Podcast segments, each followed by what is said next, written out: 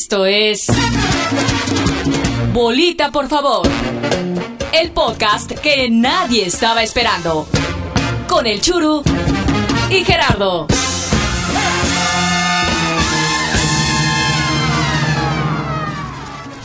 Episodio número 9 de Bolita, por favor, me da mucho gusto saludarles. Yo soy el Churu, el Churu Rock. Hoy no está con nosotros Gerardo, espero, de verdad espero que se haya ido a hacer algo más interesante que grabar bolita, por favor, para todos ustedes, amables y queridos podescuchas. Ojalá que por lo menos haya ido, pues no sé, a un entierro o a un, a un partidito, una cascarita de, de esas de preparación, ¿no? A puerta cerrada, por supuesto, como debe ser, en una cancha rápida, como siempre se lo hemos recomendado. A mí que los dos son unos put. Ahí donde me entere, Gerardo, que no fuiste a hacer algo, algo productivo, se te va a descontar el día. Bueno, pues eh, gracias por estar con nosotros, por acompañarnos en esta nueva entrega de Bolita, por favor. Muchos temas que platicar con ustedes, pero algo que me sorprende es que cada vez son más los deportistas, tanto exfutbolistas como exluchadores, boxeadores, clavadistas, que quieren ser políticos, que quieren incursionar en la política. Y ya sé que hace unos días lo habíamos criticado severamente aquí en Bolita, por favor, este tema de que todos quieran pues estar en un cargo de elección popular. Y en este caso quiero platicarles acerca de Manuel Negrete. Ustedes lo recuerdan por ese gol que anotó en el Mundial de México 86. Sin duda el gol más bello en la historia de los mundiales, ¿no? Por todo el entorno, porque era el equipo local, porque era el Estadio Azteca cuando era el Estadio Azteca, no la piltrafa en la que lo han convertido ahora. Y Manuel Negrete con ese golazo, pues ha vivido casi toda su vida, porque pues eh, sí fue un gran jugador, buen futbolista, campeón con Pumas, emigró a Europa, pero ese gol fue el que le ha dado, yo creo, a la fecha de comer al buen Manuel Negrete. Lo estimamos mucho, por supuesto, pero bueno, pues ahora ya quiere dejar la alcaldía de Coyoacán y pues busca ser gobernador. Ha solicitado licencia para convertirse, o lo que pretende es convertirse en gobernador del estado de Guerrero, emulando a Cuauhtémoc Blanco, quien ahora es gobernador de Morelos. Bueno, pues Manuel Negrete ahora quiere ser el gober del estado de Guerrero. No sabe yo creo en la que se mete, la verdad es que Guerrero es uno de los estados con mayores problemas en cuanto al narcotráfico se refiere, pero bueno, pues allá él ya tendrá sus acuerdos. Y es que Negrete, Manuel Negrete Arias, presentó un breve escrito ante la mesa directiva del Congreso en el que solicita de forma definitiva que se le conceda permiso para dejar su cargo y así el exfutbolista de Pumas pueda participar en la elección de otro cargo político. Y dale con lo mismo, no sean mamones. Pues ya sabemos que también van la Barbie Juárez, Tinieblas o Blue Demon Jr., los dos luchadores. Se habla también del Chelis. Eh, ¿Se acuerdan de que fue técnico del Puebla y comentarista que se enojó con José Ramón en un mundial? El Bofo Bautista o el abuelo Cruz también quieren ser eh, diputados en, en Jalisco y en Nuevo León respectivamente. También el abuelo Cruz de la camada precisamente de Manuel Negrete. Eh, Adolfo Ríos, que también ya ha estado en la política desde hace varios años, el arquero, le dicen el arquero de Cristo a Adolfo Ríos, quien también por cierto jugó en los Pumas, en Veracruz, en muchos otros equipos. El clavadista Romel Pacheco, Jorge Campos, todavía no se define, ¿eh? Si Jorge Campos, quien para muchos es el mejor arquero de la historia en la selección mexicana o en el fútbol nacional, sin duda, yo creo que sí, es mucho por encima, pero muy por encima de, primero que nada, la Tota Carvajal, quien disputó nada menos que cinco mundiales, pero creo que sí, Jorge Campos es el referente en el arco del equipo tricolor. Muchos dicen, bueno, no se le va a entender nada, ¿no? Porque pues en las transmisiones de TV Azteca no se le entiende absolutamente nada al inmortal Jorge Campos, pero pues yo los invito a que hagamos un examen de conciencia y digan a qué político sí le entienden, digan quién se sabe expresar de manera correcta y lo ponemos a competir contra Jorge Campos. Ahora, tanto Manuel Negrete como Campos, como la Barbie, etcétera, etcétera, al menos han hecho algo por su país, algo positivo. Bueno, pues vamos a darles la oportunidad a ver qué ocurre si es que llegan a ganar en las próximas elecciones. Junio es un mes determinante en el futuro de nuestro país. No la caguen, por favor, salgan a votar y voten inteligente, no voten por un tema que tenga que ver más con resentimiento social. A mí me vale tres hectáreas de mar. Muchos son criticados, mucha gente ha- se ha parado de pestañas ante la larga lista de eh, actores, deportistas, gente de la farándula, pues, que quiere ocupar un cargo de elección popular. Y tampoco es como que los otros contendientes a la política nacional, pues, sean unos doctos, ¿verdad? Unos eruditos. Vamos a esperar a ver qué ocurre y hablamos en junio, ¿les parece? Por lo pronto, comenzamos con Bolita, por favor. Es hora de platicar de Bambol. Comenzamos con declaraciones un tanto desafortunadas. ¿Por qué? Porque son a destiempo. A ver, ¿por qué no lo dijo en su momento? Pero bueno, Miguel Herrera, el ex técnico de la selección nacional y de las Águilas del América, confirma lo que muchos aficionados sospechan de Giovanni Dos Santos. Pues el delantero del América parece que siempre está lesionado y nunca es capaz de terminar un partido completo, ni para las Águilas ni para la selección. Así que Miguel Herrera explicó para un portal de internet las razones por las cuales México perdió en los octavos de final de la Copa del Mundo de Brasil 2014 ante Holanda y además reveló las historias de cómo Gio Dos Santos siempre estaba lesionado o con alguna molestia para terminar los juegos, como ocurrió precisamente en aquel mundial contra el equipo de Holanda. Y Miguel Herrera dijo así, textual: El Giovanni termina un partido de 60 minutos, nada más. Me dice el doctor que está para jugar 60, así que al 57 empiezo a pensar ya en su cambio. Así lo llevé varios partidos y me dice el doc, trae una molestia. ¿Pero de qué? ¿De qué si lo estoy manejando como tú me dices? Así habla el Piojo Herrera, ¿no? Si lo estoy manejando como tú me dices. Bueno, pues una semana entrena dos días, los demás lo hacen nada más trotar, ahí recuperar, hacerse medio güey para acabar pronto. Y los demás días se la pasa lesionado, le duele el muslo, le duele la patita y pues así se avienta varios partidos sin jugar porque le duele el muslo, porque le duele la pierna. Güey, ya, mejor le voy a cambiar al programa de Toño de Valdés. Contra Holanda, por cierto, pidió el cambio. Adivinen por qué. Que porque le quemaban los pies y Miguel Herrera no tuvo más que cambiarlo. No sabemos si por eso se dio eh, al final pues la derrota lamentable como ocurre cada cuatro años. Pero bueno, actualmente Giovanni Dos Santos es banca con el América. Ahora bajo la tutela de Santiago Solari, quien parece ser un técnico más serio en ese sentido. Y podría incluso pues no renovar contrato con las Águilas del América. Bien merecido se lo tendría Giovanni Dos Santos. Yo me pregunto qué pasaría si todos los técnicos o ex técnicos se decidieran a comentarnos la verdadera razón por la que los jugadores no rinden en la cancha. ¿Por qué los tratan con, con durante 5 o 6 días de entrenamiento y a la hora del partido no aguantan los 90 minutos o están pidiendo su cambio? Pues la verdad es que también los solapan, se van de, de pedotes, ¿no? Y por eso es que pasa lo que ocurre. Y Giovanni Dos Santos, pues es el ejemplo perfecto. Un chavo que durante ya bastantes años nos ha demostrado que tiene gran talento, pero que es sumamente indisciplinado y ahora lo está confirmando Miguel Herrera. Me hubiera gustado mucho que lo hiciera justo cuando lo tenía en el plantel y no ahorita, que ya no tiene nada que perder. Ya dejen hacerse pendejos. Eso es típico, clásico de los futbolistas y de los técnicos. Bueno, pues en otros temas, la piratería anda con todo, anda con todo, amigos. Sí, más de 2.5 millones de mexicanos ven deportes, vemos, vemos la neta. También me quiero incluir. Vemos deportes en plataformas pirata. Esto de acuerdo con el director de programación y de contenidos de Sky México, Juan Carlos Muñoz, quien asegura que esta cifra representa el número de usuarios que la compañía de servicios de televisión de paga detectó los últimos meses de 2020. Esto al examinar redes sociales y plataformas digitales en busca de sitios ilegales. Ah, mira qué interesante, no mames. No me pregunto, yo me pregunto si eh, los partidos del Cruz Azul se meten a revisar en Xvideos o en Pornhub, porque seguramente que ahí los transmiten. Pero ya me imagino también el trabajo extenso de estar tirando sitios para que se me hace de huevísima lo que hacen. Y bueno, no quieren que ocurra eso, abran su oferta, mejoren su servicio. En nombre de esos 2.5 millones de televidentes de eh, partidos por vías piratas, bueno, yo y otros eh, 2 millones 499 mil 999. La neta le digo, señor Juan Carlos Muñoz, pues bajen los precios, abran la oferta y verán, mejoren la, la calidad de, sus, de su servicio, de su transmisión y verán cómo baja, disminuye también los niveles de piratería. Vamos con lo que sigue. Ya hablen de otra cosa que no sea fútbol, por favor.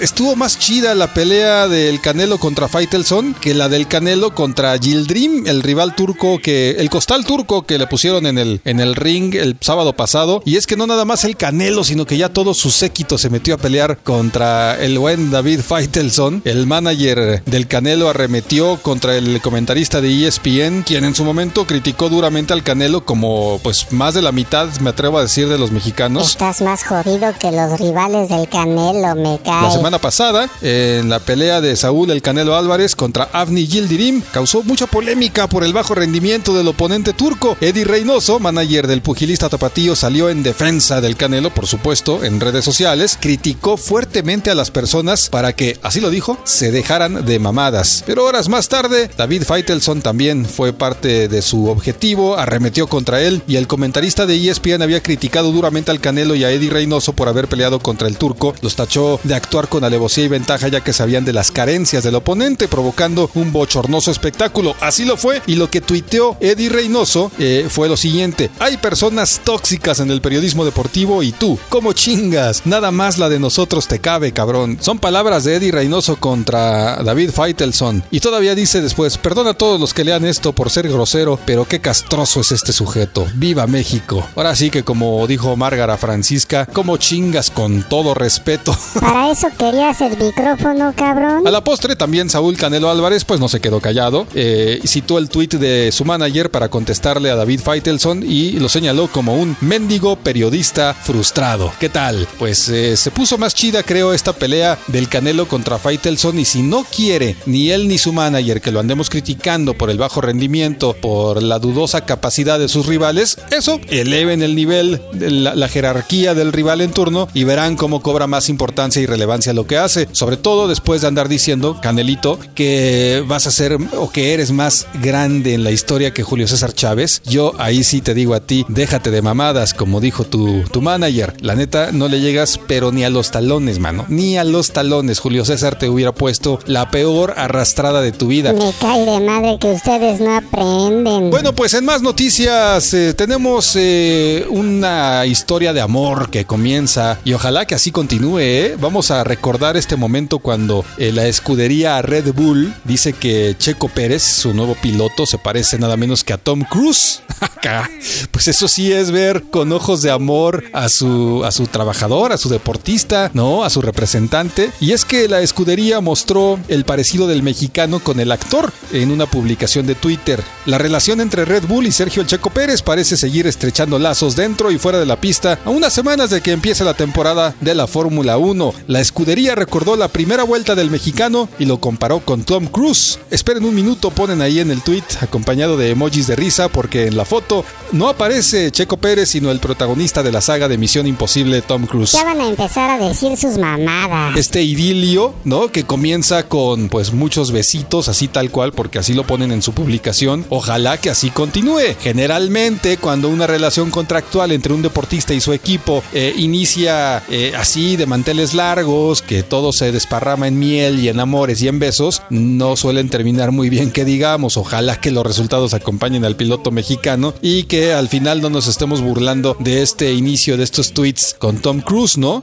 Bueno, de, ser así, pues vamos a poner a Paco Memo como eh, Luisito Comunica, ¿no? O como David Bisbal o al Gulit Peña con el 440 Negro Casas, que pues sí están, la verdad sí se parecen un chingo. O Héctor Herrera con el Furcio. Ahí sí, para que vean, eh, el Club Pachuca o su actual equipo de, de Guerrera, el, Patético de Madrid, podrían perfectamente decir, estamos enamorados de nuestro Furcio. O Javier Aquino con su gran parecido con el Mimo de México, ¿no? Mario Moreno Cantinflas. Y para acabar, ya me imagino en su momento a las Chivas, por ejemplo, o a los Tecos, o alguno de los equipos de los que representó, eh, vistió la camiseta Adolfo el Bofo Bautista, con una foto así enmarcado, un corazoncito y en medio el tío Lucas, ¿no? Este, declarándole su amor por ese, esa belleza incomparable con Gru del mi villano favorito, el Bofo Bautista. Bueno, pues así está la historia de amor entre el Checo Pérez y la escudería Red Bull. Ojalá, de verdad, ojalá que continúe. Vamos con lo que sigue.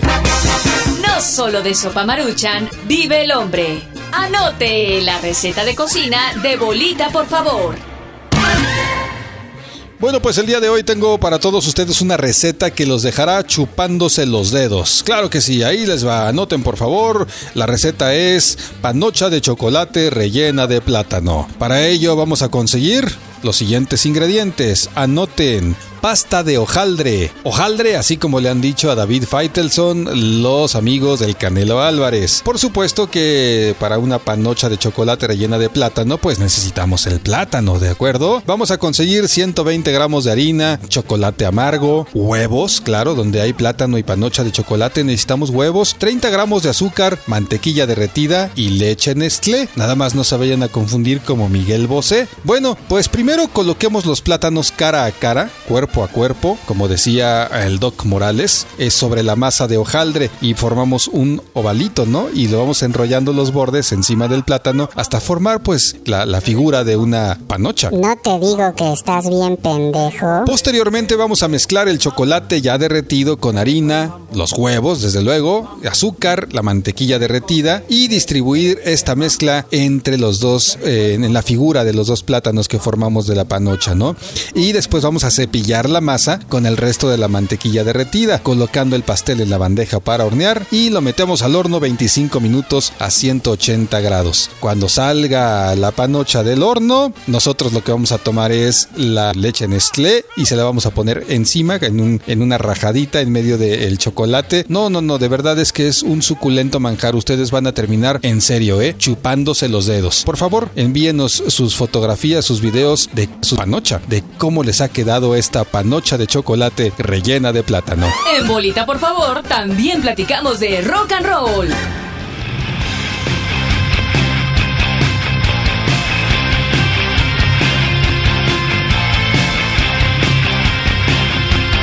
Amigos, yo estoy como niño con juguete nuevo porque los Melvins están de regreso después de tres años. Editaron su álbum número 328, ya tienen muchísimos en su historia. Este grupo eh, originario de Washington que se formó en 1983, para darnos una idea, pues ellos son precursores del movimiento grunge, del rock duro de la época de los 90, que bueno, pues ya sabemos que los principales representantes son Nirvana, Soundgarden, Pearl Jam, eh, Alice in Chains. Antes de ellos llegaron bandas como The Melvins, quienes están estrenando material. Apenas la semana pasada, el viernes, salió, se hizo pública la nueva producción. Eh, y esto que estamos escuchando es eh, del disco Working with God. Y el primer corte que se extrae de ahí se llama The Great Good Place. Bueno, pues los Melvins están de regreso con una gran propuesta musical, como siempre, muy divertida, claro.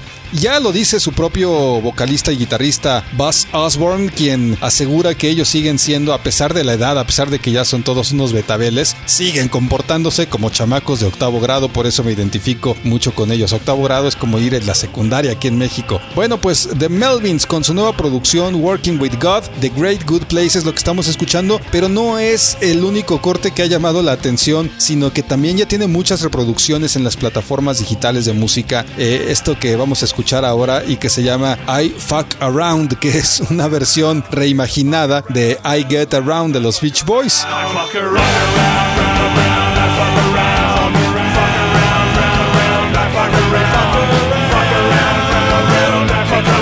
Como ustedes pueden apreciar, aquí encontramos una guitarra muy al estilo surf y en una declaración sobre I Fuck Around, este corte, Osborne dijo, es un reflejo de nuestro sentido del humor, de octavo grado precisamente, del cual nunca hemos crecido. Esperamos que Brian Wilson no se enoje. Brian Wilson pues es el líder de los Beach Boys y seguramente que alguna reacción va a tener después de escuchar esta, este remake, digamos, de la canción I Get Around, pero ahora en la interpretación de The Melvins y se llama I Fuck Around. Bueno, pues ahí está lo nuevo en eh, cuanto a rock se refiere. No lo dejen de escuchar, la verdad es que se van a divertir muchísimo con The Melvins y la nueva producción Working with God. Nosotros los dejamos con un poquito más de esta buena rola y nos escuchamos la próxima semana con mucho más. Aquí como siempre en Bolita, por favor, saludos a Gerardo. Ojalá de verdad que se haya ido a entrenar duro, ojalá que haya tenido al menos un partidito, aunque no cuente oficialmente, o un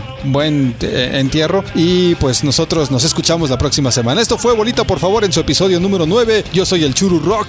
Muchas gracias. The Melvins.